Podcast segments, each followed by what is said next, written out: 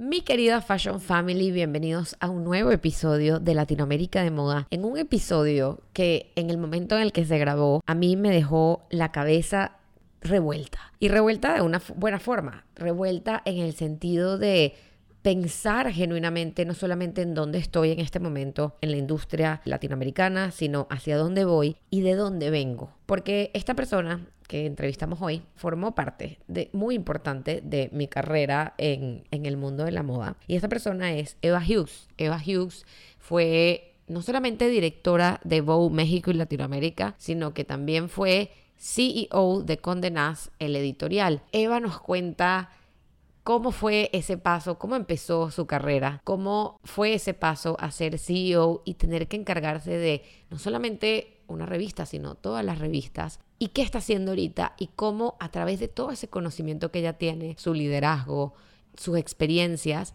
ayuda a otras emprendedoras, emprendedores, a otras personas en la industria a crecer y a lograr sus sueños.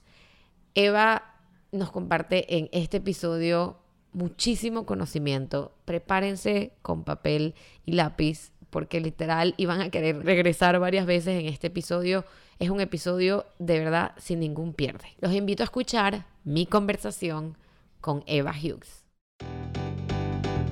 Latinoamérica de Moda es un espacio para entender lo que está pasando en la industria en nuestro continente. Diseñadores, editores, compradores, relacionistas públicos, influencers, les traigo a todos aquellos que tienen que ver con la industria y tienen una historia que contar. Si eres amante de la moda y buscas profundizar en información, conocimiento y mucho más, estás en el lugar correcto. Bienvenidos a Latinoamérica de Moda.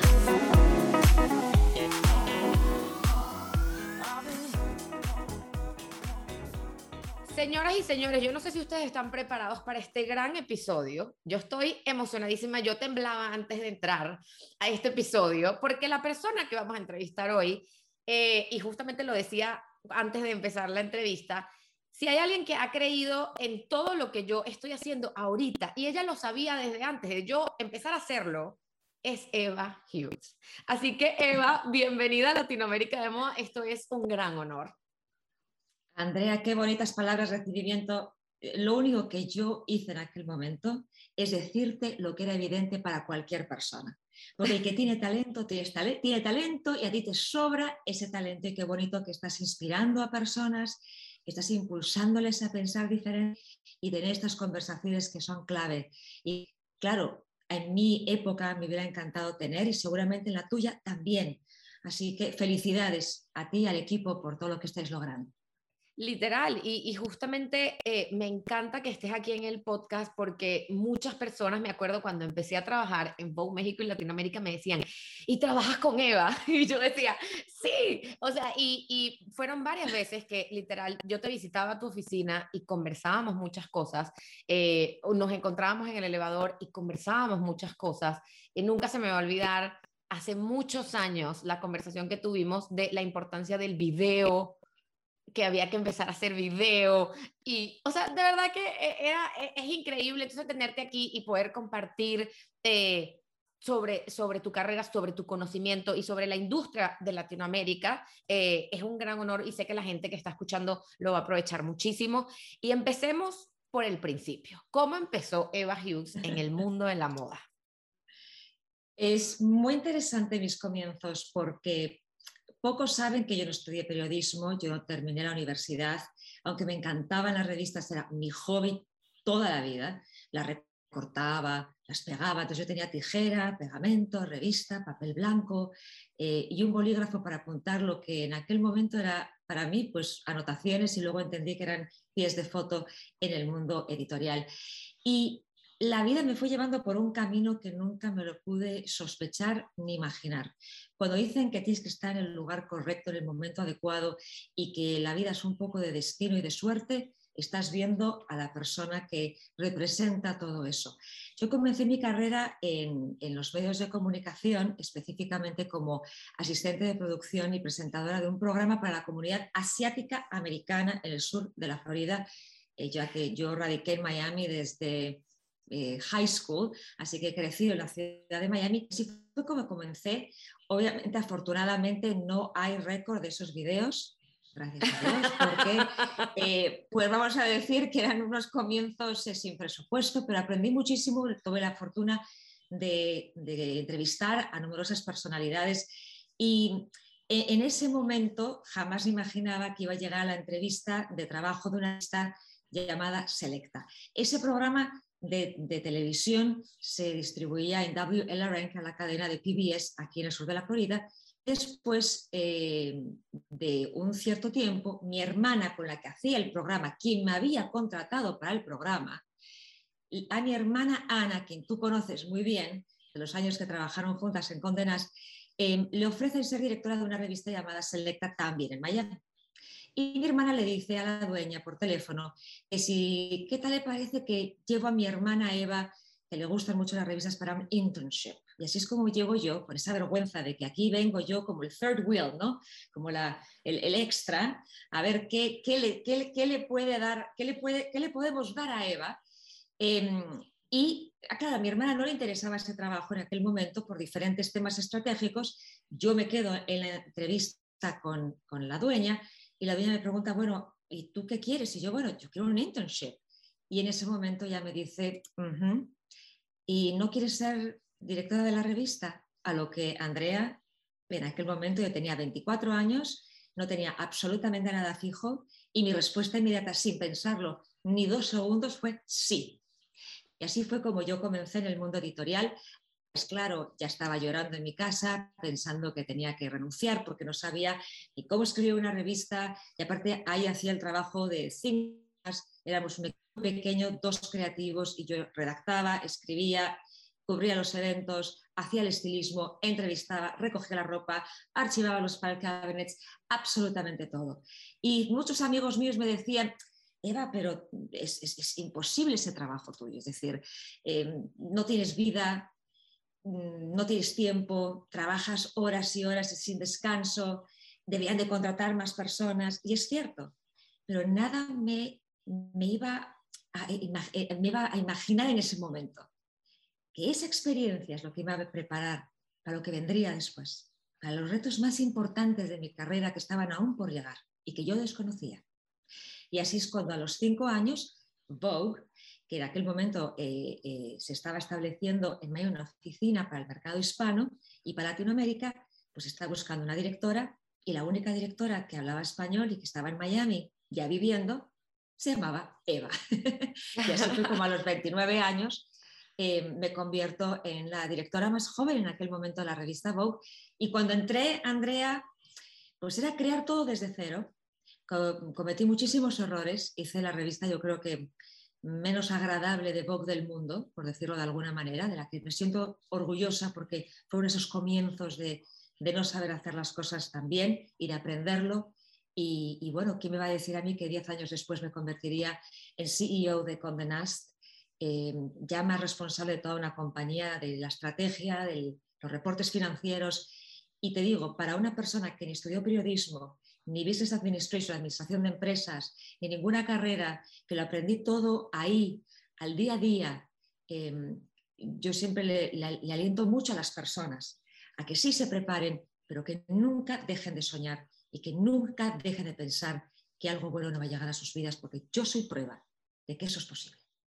Antes de seguir con este episodio, te quiero contar de Latinoamérica de Moda, la agencia. A través de la agencia hacemos consultoría para marcas de moda en toda Latinoamérica. Si tienes un emprendimiento de moda, estás comenzando, no sabes muy bien qué pasos dar, quieres establecer una estructura y unas bases fuertes para que tu marca crezca, estrategias con influencers, estrategias de redes sociales, estrategia de prensa, Latinoamérica de Moda está aquí para ayudarte. Escríbenos al link en la biografía de arroba Andrea Bahamonde para que puedas llenar el formulario y así podamos ponernos en contacto contigo y hacerte un plan, un plan curado para ti, para tus necesidades y podamos trabajar juntos en la agencia Latinoamérica de Moda para crecer tu marca y seguir creciendo la moda en Latinoamérica. Y ahora, de regreso al episodio. Si hay algo que a ti te apasiona, que hay algo que a ti te guste y que las cosas tú las aprendes, o sea, yo creo que eso es lo más importante también. Yo recuerdo igual cuando yo entré en Condenaz, me pasó algo muy similar, que literal yo estaba, yo, a mí me estaban entrevistando para relaciones públicas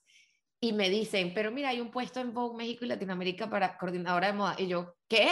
Y obviamente me, te gustaría. Y yo, obvio, pero y, y me pasó exactamente lo mismo. Yo llegué y dije, pero es que yo no escribo, pero yo no hago revistas. Yo hago marketing y PR y eso fue lo que yo estudié y es lo que he estado haciendo. Y dije, bueno, se hace, o sea, se aprende haciendo.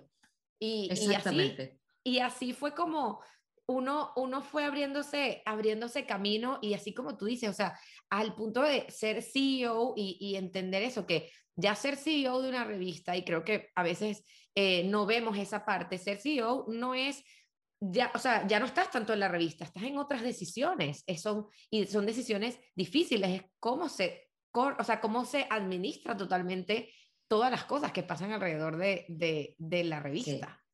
Pero sabes que tú lo has dicho muy bien, y es que todo tiene que ver con tu actitud, todo tiene que ver con, tu, con, con algo que tú tienes dentro de ti.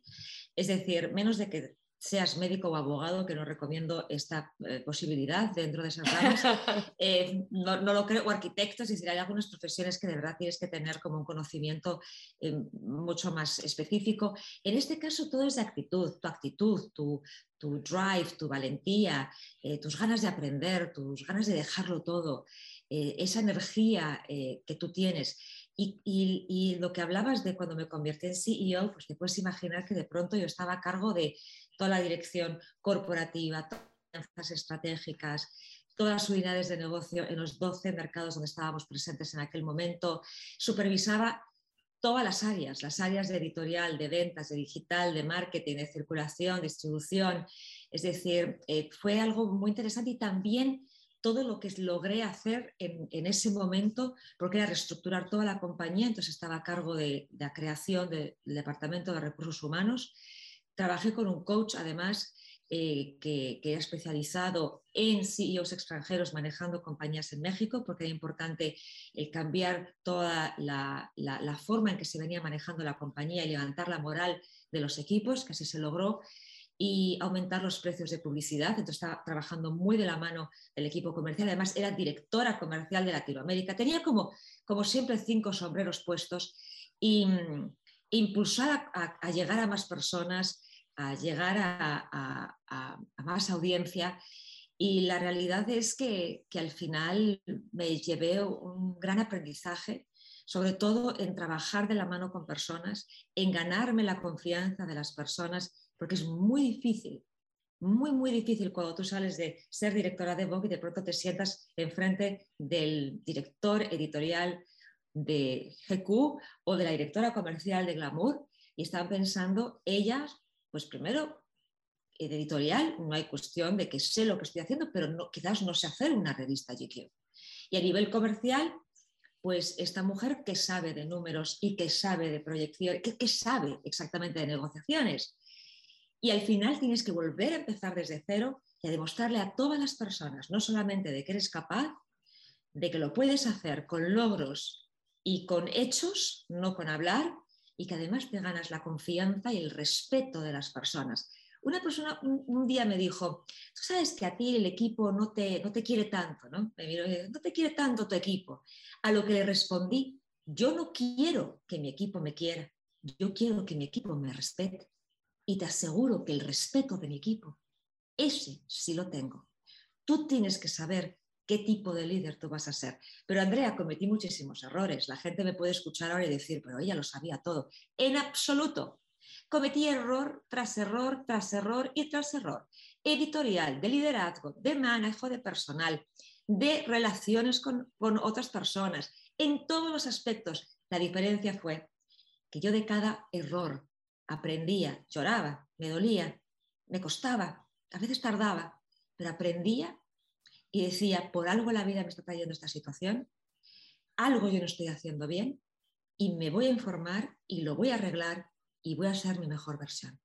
Y creo que muchas veces las personas se quedan en así soy yo y me quieres o me quieres o si no me quieres no me quieres, en vez de buscar en esa mejoría y, en, hacerlo por ti además. Un título, no lo hagas por, una, por un dinero, no lo hagas por nadie más, hazlo por ti, porque sientes esa gran necesidad. Y yo aprendí muchísimo y agradezco a todo el equipo que trabajó conmigo, que me aguantó, que me enseñó y que me, demostró además lo bonito que es cuando uno trabaja por una pasión en común y ese, esa, empatía y ese cariño. Y eso lo logré hacer porque otras personas creyeron en mí y me ayudaron a lograrlo. Solo no haces nada.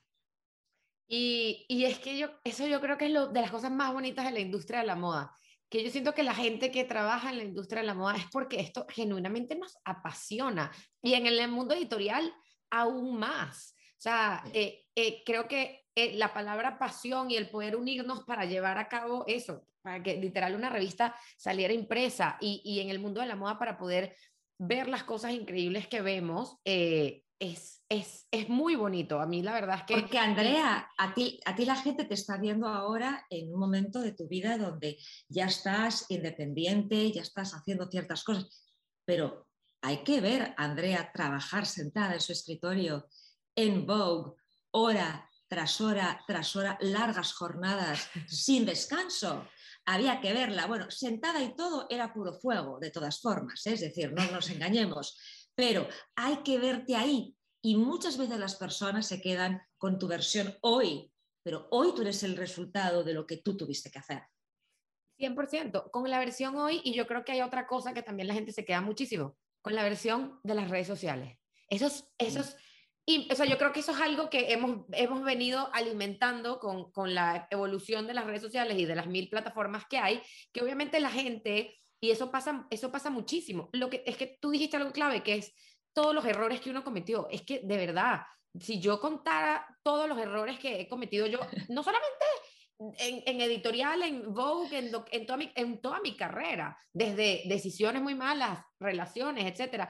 Pero la verdad es que eso es lo que hace que estemos hoy aquí y que estés aquí y yo creo que eso hay que siempre agradecerlo muchísimo, porque es que claro. todas las cosas no las cosas no o sea, pasan para nosotros, para nosotros poder crecer y evolucionar y estar en un punto A y en un punto B. Y yo creo que aquí lo más importante es entender también que no, no hay límites. Porque yo me acuerdo eh, cuando yo decidí salir de Vogue que yo dije, bueno, ¿y ahora qué? ¿Ahora qué hago? Acabo de, literal, la Biblia de la moda, el sueño, el trabajo soñado de todo el mundo. Señores, yo ahorita tengo mi trabajo soñado. Y eso, y eso es importante también verlo, porque muchas veces nosotros mismos nos ponemos como ese techo y te veo a ti y también digo, qué increíble lo que está haciendo. Y ahorita, por favor, cuéntanos todo lo que estás haciendo ahorita, porque además yo sé que muchas marcas se mueren por saber y por sentarse un día contigo a conversar. Entonces, cuéntanos un poco también ahorita dónde está Eva y qué está haciendo Eva. Sabes que me gusta mucho, Andrea, lo que acabas de decir, de que cuando dejé Vogue me pregunté qué hago, qué voy a hacer. Y a mí me pasó exactamente lo mismo en, una circunstancia diferente, pero lo mismo. Y creo que al final te pones a pensar, bueno, ¿qué quiero hacer ahora? ¿Dónde me veo? Para mí había un tema muy puntual, que yo era, eh, que yo en ese momento quería cambiar mi vida. Yo quería encontrar un balance profesional y personal. Me había olvidado de quién es Eva, porque por tantos años, por 20 años, eh, e incluso hasta con mis amigos. Yo era conocida como la directora de, la CEO de. Y yo quería de pronto, y eso está muy bien, es muy bonito y es fantástico, y le agradezco a mis amigos y a toda la gente que lo decía con orgullo, pero al final yo me había olvidado de quién era Eva. Y yo tenía que volver a rescatar o encontrar o descubrir quién era de verdad Eva sin tanto título, sin, tanta, sin tanto sin tanta fama o éxito, sin tanto ruido. Y me dediqué mucho a encontrar a esa Eva, a esa Eva que había quizás dejado a los 24 años cuando asumí esa revista, y volver a encontrarla y volver a reconciliarme con ella, a sanar, a sanar y a trabajar juntas en esta nueva vida que yo quería comenzar, donde iba a ser completamente diferente. No me arrepiento de todo lo que yo hice, pero eso no significa que tienes que continuar en el mismo camino. Y así fue como dije, ok, ¿qué hago ahora? Bueno, primero quiero encontrar ese balance, me ha tomado un tiempo hacerlo, Em, yo creo que mm, acaba esa fase, pero empiezan otros retos más importantes, empiezas a darte cuenta de cosas donde puedes mejorar, te das cuenta en dónde puedes encontrar otras áreas en donde puedes fortalecerte o quizás ser más positiva o quizás no tener tanta prisa las cosas con un poco más de calma si es posible. Y es continuo, la vida es un continuo aprendizaje. Y como siempre digo, hoy estoy haciendo eso y mañana yo no sé, mañana quizás cambie de idea, mañana quizás la necesidad sea otra completamente diferente. Entonces comencé eh, una compañía de consultoría, hoy hay más consultores que médicos, yo creo, pero lo bueno es que yo no quería ser la consultora de trabajar en una oficina, trabajar con gente, quería encontrar algo totalmente diferente, quería aprender también en el proceso y por eso nunca le contacté a ninguna de las marcas, compañías. Me acuerdo que tres eh, personas que habían trabajado conmigo en términos de clientes, marcas importantes de renombre internacional, me dijeron, nunca nos mandaste tu presentación, es que yo quería encontrar nuevas formas de trabajar con otras personas y no, no quedarme en lo mismo. Y, así fue cuando empecé la compañía de consultoría, pero muy pronto y tuve unos clientes completamente diferentes eh, al principio y fue súper interesante, todavía están conmigo, pero con el tiempo me di cuenta que había una necesidad muy puntual donde yo podía utilizar una de mis facetas eh, que quizás hasta ese momento no era tan conocida, es que he sido una mentora natural y orgánica toda mi vida. Y de ahí es que hablando con marcas, sobre todo startups, con ejecutivos, con emprendedores y luego ya con compañías establecidas, pero primero con esos primeros tres segmentos, me empiezan a contar de que necesitan mi ayuda, que se sienten estancados, que no saben cómo seguir adelante, que yo les puedo ayudar. Y claro, la consultoría tenía unos precios quizás un poquito fuera de lo que era la, posibilidad económica de estas marcas, en su gran mayoría, o personas de Latinoamérica. Y así es cuando creo un Executive Coaching Program, que es un programa de formación para, eh, como te digo, emprendedores, sobre todo de startups, ejecutivos, personas que están trabajando en compañías o que quieren crear sus propias compañías y ya luego se evolucionó a ya compañías más establecidas y personas que, llevan, que quieren otro tipo de cambio. Y así es como le he ido hablando y lo hago en eh, tres módulos que son estrategia de negocios, liderazgo y marca personal, siendo marca personal y liderazgo los dos más comunes. Y es que enseguida me di cuenta de que además de una gran mentora, tenía una capacidad de liderazgo y de, y de, y de un autoconocimiento de mi liderazgo, de mis errores y, de las cosas buenas que había hecho que podía ayudar a muchas personas. Y sobre todo en mi proceso de reinvención, también podía ayudar a personas y compañías, porque como alguien me dijo, Eva, eh, muchas personas se van de puestos importantes, pero muy pocas personas se quedan relevantes y muy pocas personas se reinventan y se convierten eh, en unas personas más fuertes después de su salida. Y no es que más fuerte de protagonismo, pero sin perder el pulso de quién tú eres. Entonces, esa reinvención también ha impulsado a poder acompañar y a poder ayudar a estas personas. Y luego, pues me involucré en el mundo de la educación. Enseguida, cuando eh, eh, creo la compañía de consultoría, eh, Instituto Marangoni Miami, que estaba abriendo sus puertas, que es el colegio de moda tan importante en el mundo entero, me invita para ser parte de su advisory board. Acepto, encantada, eh, trabajar con futuros diseñadores, con gente de la moda, a nivel educación, siempre me ha encantado, es, es, algo que es muy innato dentro de mí, quizás por la parte que yo no culminé toda mi educación. Y he estado pues acompañándoles y trabajando con ellos. El año pasado creé el primer programa de ejecutivo de emprendimiento y liderazgo de negocios de moda en español. Lo hicimos eh, de manera virtual por todo el tema del COVID. Era el momento correcto para poder apoyar a las personas que estaban pasando quizás por un cambio, por una situación complicada, por incertidumbre, que querían utilizar el momento para poder prepararse mejor. Tuvimos invitados increíbles. Uno fue el cofundador de Starbucks, em, el CFO de Mercado Libre, gente de verdad de negocios que compartió eh, y algunos por primera vez hicieron presentaciones para el curso. Y lo vamos a desarrollar de nuevo, lo vamos a hacer, perdón, este año de nuevo Así que estamos muy contentos. Ahora me invitaron a dar un curso, parte del Masters de Marangoni de Fashion Entrepreneurship en inglés. Así que doy un curso sobre liderazgo eh, importante y acabo de grabar un curso en español eh, para la plataforma On Post Courses. Estoy muy emocionada, donde comparto mi trayectoria. Escribí, porque hay que escribirlos, eh, cinco capítulos extensos y de historias nunca antes contadas por mí, experiencias y aprendizajes. Comparto muchísimo en, ese curso, ya pronto va a salir eh, y estoy muy emocionada porque la verdad es que mm, lo desarrollé desde el alma pensando en cómo ayudar a las personas e incluye además una parte sobre cómo despedir a alguien y, otra parte sobre el espejo del éxito, espejo del fracaso, perdón, que es el éxito. Entonces, hablo de temas como muy interesantes y que espero que pueda ayudar mucho a, las personas que lo escuchen, sobre todo en, mejorar ese liderazgo, en no ser tan duro con uno mismo, en que que muchas veces creo que es donde fallamos, porque somos tan duros con nosotros mismos que no nos permitimos el disfrutar hasta el momento que estamos viviendo de gloria, ¿no? ya es momento. Entonces, eh, el manejo de personas es muy complicado. Las relaciones entre diferentes personalidades también lo es. Y hoy si puedo ayudar a las personas, aunque sea solamente a una, siento que he dejado un legado y, eso es lo más importante y lo que más me llena de satisfacción hoy por hoy. ¿Cómo me hubiese encantado a mí, literal, cuando yo empecé en esto? O sea, tener, y, de verdad te, te, agradezco esa apertura a compartir, porque yo siento que, y mucha gente, y esto lo, lo he dicho muchas veces en varios episodios, mucha gente piensa que la industria de la moda es una industria súper frívola.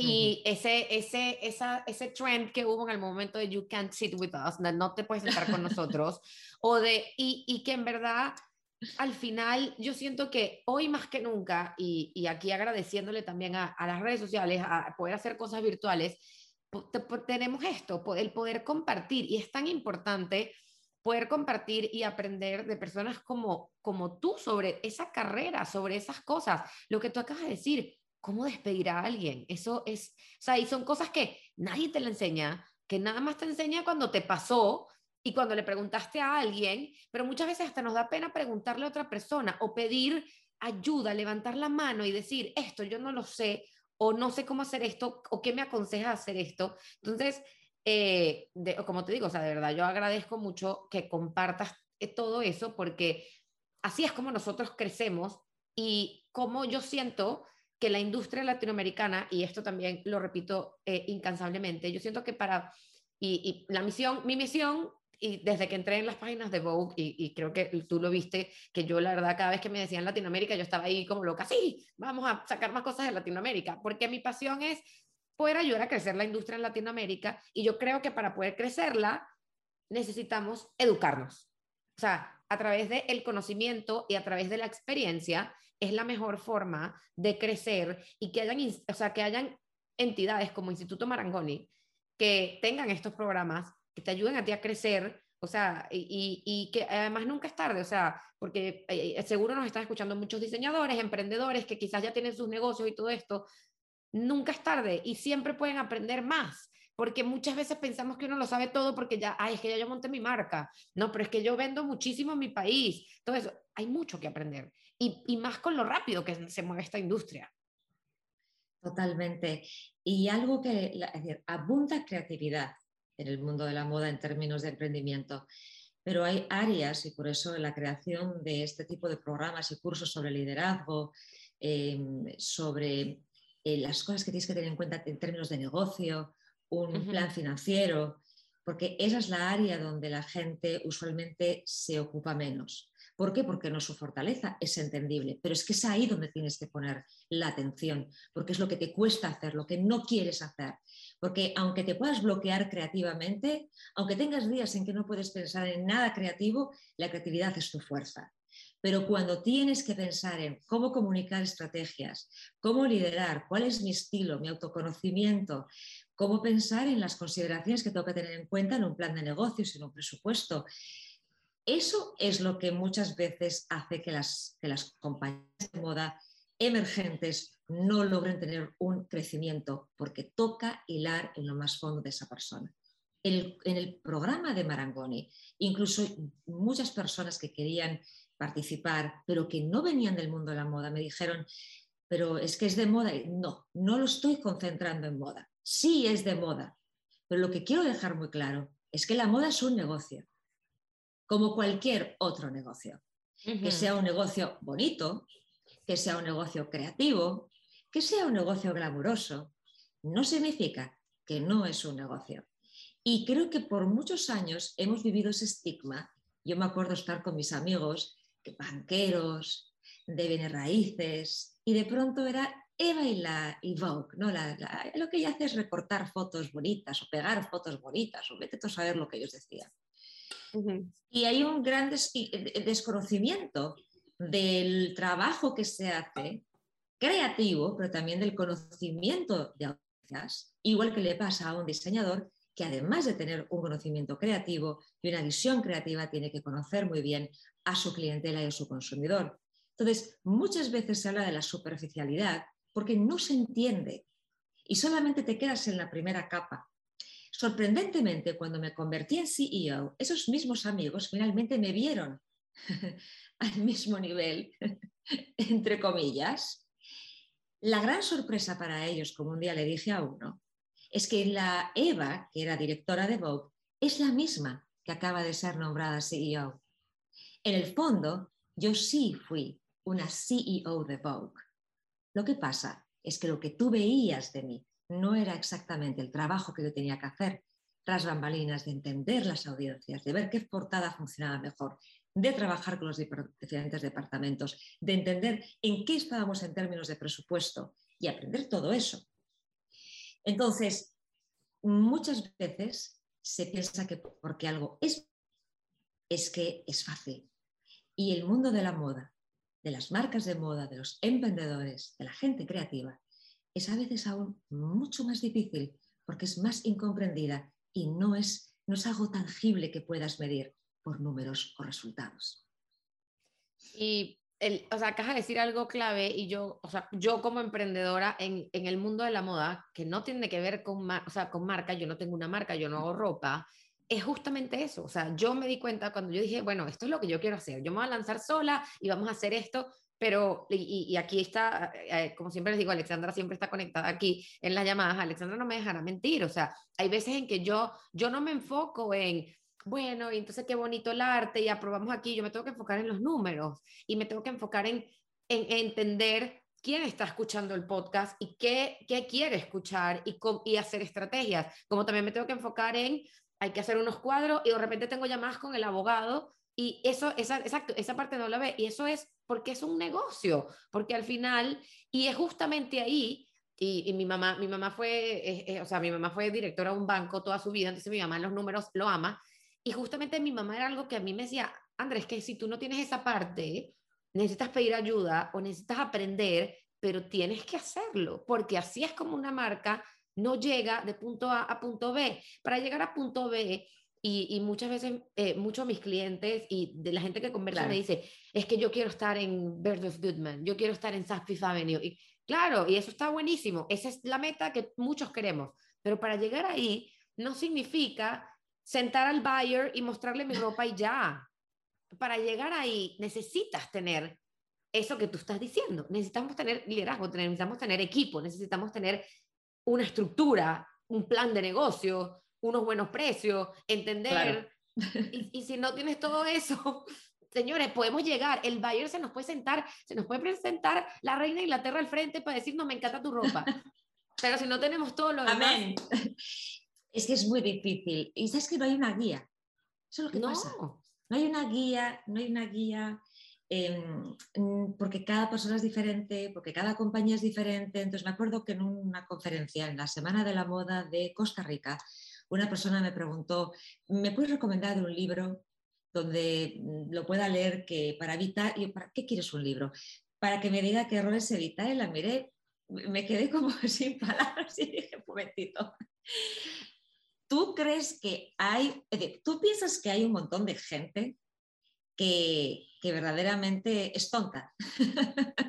Porque si hubiera un libro que te dijera qué errores no cometer para sufrir menos en el emprendimiento, estas otras personas que han venido detrás tuyo es que lo hubieran leído y no hubieran sufrido todo lo que sufrieron. No existe el libro, no existe la guía. Si de un mentor, rodeate de un coach. Yo, mi coach que trabajé, con el que trabajé eh, en aquel momento, fue una gran ayuda para mí, pero también lo supe utilizar, porque mucha gente contrata a un coach o contrata a un asesor y, toma del asesor lo que quiere y lo que no quiere no lo toma. Y cuando pasa algo bueno no te cuenta y cuando pasa algo malo es la primera persona que llamas. Tu coach, tu asesor es tu compañero, es con el que vas caminando. Yo a ese coach le consultaba todo. Tengo que hacer tal cosa, ¿cómo sugieres que lo haga? ¿Qué me recomiendas? Tengo que sacar a esta persona, despedir a esta persona de la compañía. ¿Cómo me recomiendas que lo haga? Yo le preguntaba absolutamente todo porque yo sabía que yo tenía que lograr un objetivo y ese objetivo lo iba a lograr. Ahí es donde está la diferencia de alguien que es exitoso o no. Y es muy sencillo. Tú eres el menos importante de esta ecuación. Lo más importante es el objetivo y las demás personas. Tú no eres relevante. Tú eres un mensajero que hace que las cosas sucedan. El día que tú entiendes eso, ese día te conviertes en alguien exitoso. Señores, yo no sé si ustedes anotaron eso que acaba de decir Eva, pero ya yo, o sea, literalmente entró como un chip en la cabeza porque además en este momento de mi vida me hace más sentido que nunca. Y, y me, encanta, me encanta escucharlo y me, me abre, de verdad me, me, acaba de abrir un escenario gigante de, de, muchas situaciones. Entonces, espero que hayan, yo, yo, bueno, yo, yo soy de las primeras que tengo aquí, literal, mi libreta y voy. O sea, entonces... Andrea, yo también lo voy a apuntar. Yo también lo voy a apuntar que a veces me olvido de las cosas que digo. Le, da, le damos replay y ya sabemos por qué minuto más o menos es, pero este, porque, porque sí, y justamente eh, eh, lo que dijiste, o sea, nosotros, eh, sobre todo esa parte de, de, contratamos un coach, o sea, podemos, aquí no es una cuestión también de ni de dinero ni de escuchar el podcast. Aquí yo puedo aquí traer millones de invitados y yo puedo aquí traer también, o sea, todo el mundo, el que ustedes quieran. Pero si ustedes este conocimiento, esto que están escuchando, no lo toman y no lo ejecutan, o no eso, o van y buscan un asesoramiento financiero, liderazgo, lo que sea, eh, de dirección creativa. Y simplemente eso, yo tomo lo que me conviene, lo que no, no, y cuando pasa algo malo, entonces es tu culpa, y si no, es un éxito. Eh, eh, no es así, porque, y sobre todo, y regresando al principio lo que estás diciendo, los errores, y hoy estaba leyendo algo así, y los errores, las cosas que hacemos, no es una cuestión de, bueno, perdí, por lo menos una frase que, que es, bueno, perdí mi dinero no perdí mi dinero, es invertir para aprender lo que ya no voy a hacer. Correcto. Siempre, Muy correcto. constantemente. Entonces, eh, es importante internalizar eso. Sí, totalmente. Lo, dices perfectamente bien. Eh, pero ¿sabes qué pasa? Que muchas veces te tienes que hacer la pregunta, ¿de verdad quiero escuchar? Mira, me acuerdo cuando una persona, cuando estaba en Condenas, decidió irse a, buscar la carrera de sus sueños, ¿no? Como se iba a reinventar y me dijo, mira, yo, yo quiero hacer otra cosa completamente diferente. Entonces aproveché y dije, bueno, ya que pues te estás yendo y pues no, no me debes nada, pues quiero que me cuentes, em, pues qué me recomendarías donde puedo mejorar. Ella me dijo varias cosas. Si tú vas a hacer la pregunta, tienes que estar listo para la respuesta. Habrá, había cosas en ese momento que algunas no eran eh, realistas o que eran percepciones, pero siempre vas a sacar una o dos donde tú dices, ajá, ahí es donde tengo que enfocarme, o no había pensado que esto era importante, o, cuál es la, o esto no lo puedo cambiar, o esto sí lo puedo modificar y mejorar. Entonces, ¿estás listo o lista para las respuestas? ¿Quieres de verdad hacer la pregunta? Si no estás listo para las respuestas, no lo hagas no, y no trates de hacer algo donde tú no estás siendo honesto contigo mismo, porque es difícil escuchar la respuesta de lo que eres y sobre todo quitarte las percepciones de lo que en lo que eres bueno. Porque quizás en lo que tú crees que eres bueno no lo eres. Quizás hay algo más donde eres extraordinario, pero quizás no te guste tanto escucharlo. Tal cual, sí, tiene que estar eso. Y, creo que de ahí también está la clave de, de, el éxito, siendo el éxito lo que, lo que cada uno quiera, en, en poder internalizar eso y, y exacto, y, y, eso, escucharlo, porque muchas veces oímos muchas cosas y nos entran por un oído como quien dice y sale por el otro, pero en el momento en el que escuchas y te hace el ajá, o, o, por lo menos eso, o sea, yo soy fiel creyente de que la gente que uno atrae, la gente que uno tiene a su alrededor son espejos de uno y lo que te, como dicen en México, lo que te choca, te checa, ese tipo de cosas. Entonces, esos son el tipo de cosas que uno se tiene que como que dar cuenta y también como empezar a, a actuar y, y, hacer cosas. Eva, te quiero preguntar, porque eh, la industria, como hemos venido hablando, la industria latinoamericana está creciendo. Eh, ahorita eso, está, estamos sonando muchísimo. Tú conoces mucho y trabajas ahorita muchísimo a través de, de tus diferentes programas de la universidad con, con, muchas personas de la industria latinoamericana en el mundo de la moda. ¿Cuáles serían para ti tres do's y tres don'ts que debería tener presente cualquier emprendedor en el mundo de la moda en Latinoamérica? Ok, Andrea. Misión importante, tres do's y tres don'ts. Ok, primero, como siempre digo, disclaimer, que es que el espíritu empresarial es como una montaña rusa. Eso hay que tenerlo en cuenta. En el momento en que te embarcas en este largo viaje, seguramente habrán muchísimos desafíos y cada emprendedor se embarca en un viaje que es su propio proceso de constantes cambios, saboreando los éxitos, aprendiendo de los fracasos, como hemos hablado, y como decía, no existe un solo libro de reglas elaborado para el emprendimiento exitoso. No existe, porque cada persona es única y cada situación es su propia historia. Pero vamos a los do's and don'ts específicos. Tres do's. Networking siempre. No se olviden de eso. Es importante establecer relaciones profesionales con clientes, proveedores, inversores potenciales, compañeros emprendedores y futuros socios. Y recuerda que es muy importante el mantener esas relaciones siempre. Tú no sabes cómo van a venir a beneficiarte en algún momento de tu vida. Así que siempre en contacto con las personas, ya sea quien se te cruce por el camino, un conductor de Uber, alguien que te encuentras en un restaurante, por casualidad, en un aeropuerto, todo el mundo te puede decir algo que puede ser de gran ayuda para ti, porque como dije, solo no se hace absolutamente nada. Hay que asumir los riesgos y ser responsables, porque si no te arriesgas, nunca vas a poder saber hasta dónde es posible que puedas llegar. Y debes asumir esos riesgos que te van a ayudar a innovar, a implementar nuevas estrategias y seguramente a llevarte a un sitio donde jamás te hubieras imaginado que ibas a llegar. Y asumir riesgos no conlleva perder o ganar, es arriesgate. ¿Qué va a pasar? ¿Qué es lo peor que puede suceder? Ser responsable, pero nunca te arrepientas de no haber dado el paso. Reconoce y aprende de tus errores, o tropiezos, o desvíos, como tú quieras llamarlo. Porque cada negocio tiene, como dije antes, su propio viaje, su propio camino de éxito y camino también de fracaso. Y aprender de los errores permite tener luego planes de contingencia, desarrollar nuevas fórmulas para prevenir otro tipo de situaciones similares o a no volver a cometerlo. Sin embargo, el primer paso, siempre recuerda, es en admitir y en reconocer, pero no de castigarte. Nunca te castigues. Reconoce tu error y entiende que gracias al error es que tú luego puedes conocer el gran éxito y ser tu mejor versión.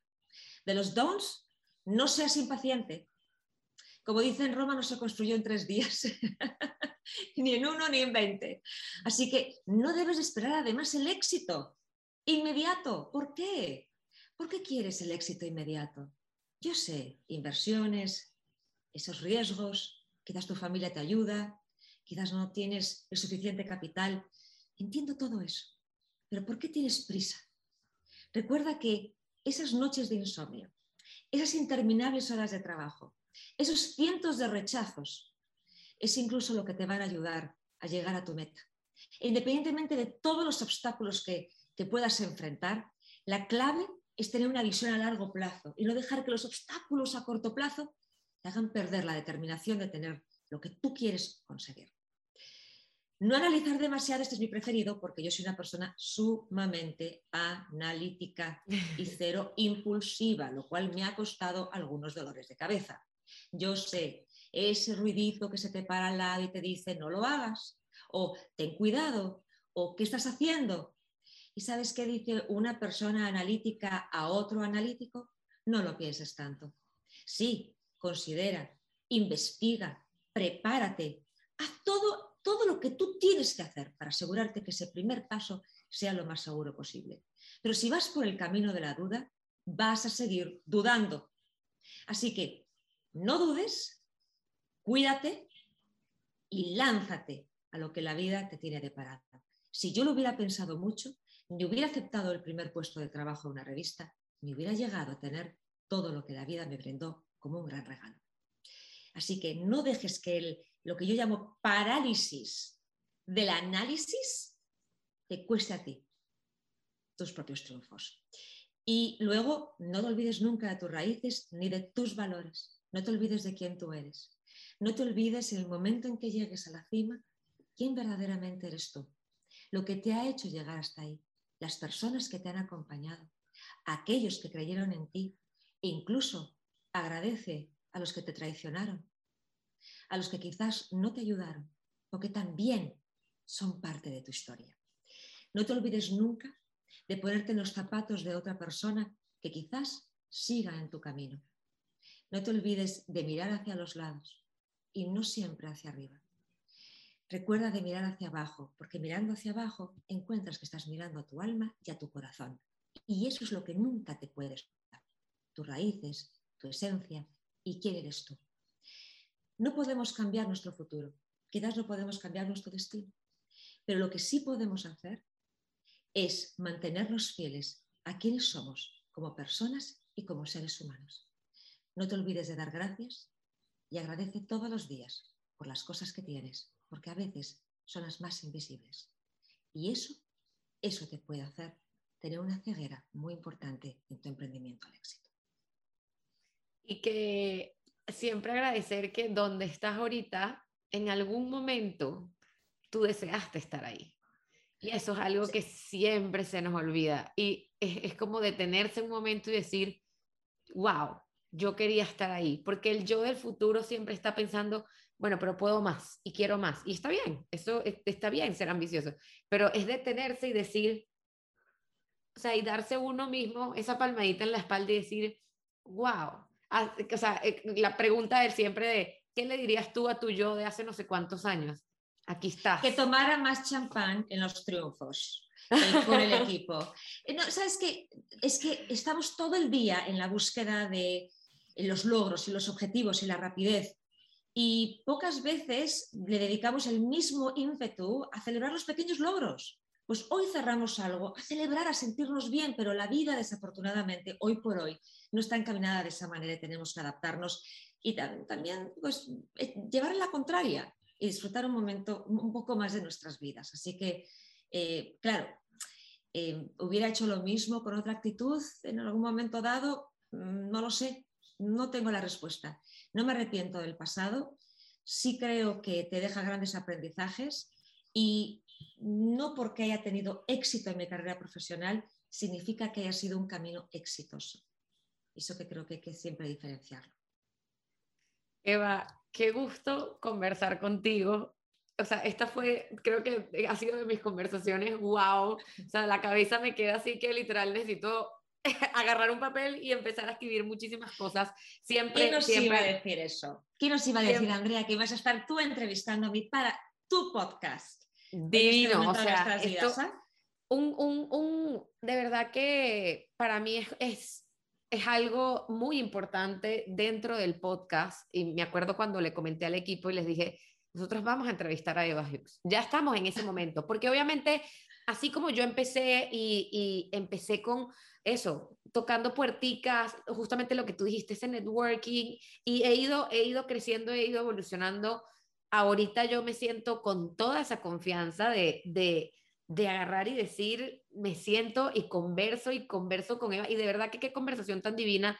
Eh, o sea, y siento que, que ojalá pudiéramos hacer esto todas las semanas porque además, justamente ahorita pensando, yo decía, ¿por qué yo no llamé? Bueno, no, me, me acuerdo que te escribí cuando yo empecé todo esto, pero yo ahorita digo, bueno, ¿por qué no la llamé más? Y no le dije, mira, pero tú me puedes ayudar, me puedes guiar, porque es eso, uno también como que con ese miedo y con esa cosa, entonces de verdad, gracias por este tiempo, porque para mí, como persona, Andrea, o sea, que trabajé contigo, que me diste esas oportunidades, y, y aquí nos podemos hacer otro episodio de todas las cosas que, que literal nosotras conversábamos. el, verdadero episodio, Andrea, es eh, eh, de trabajar para Eva en aquel momento. ese, es otro, ese es otro episodio. Pero, ese es otro episodio.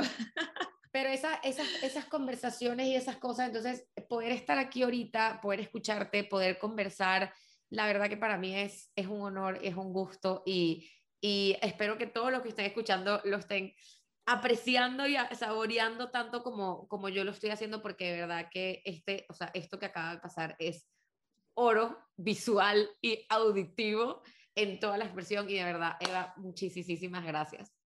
Gracias a ti, Andrea, por la oportunidad.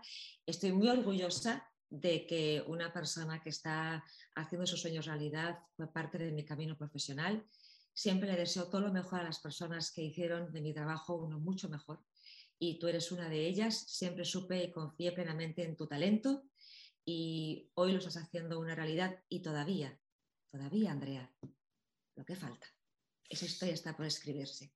Un libro de páginas blancas, ahí viene, ahí viene pronto, para que ahora sí lo dejamos ya grabado para que no sea lo que Eva me dijo, no, no, yo te digo lo que viene y lo que viene es muy bonito y que lo escribas como te digo en un nuevo capítulo de esas páginas blancas que nunca deben de olvidarse.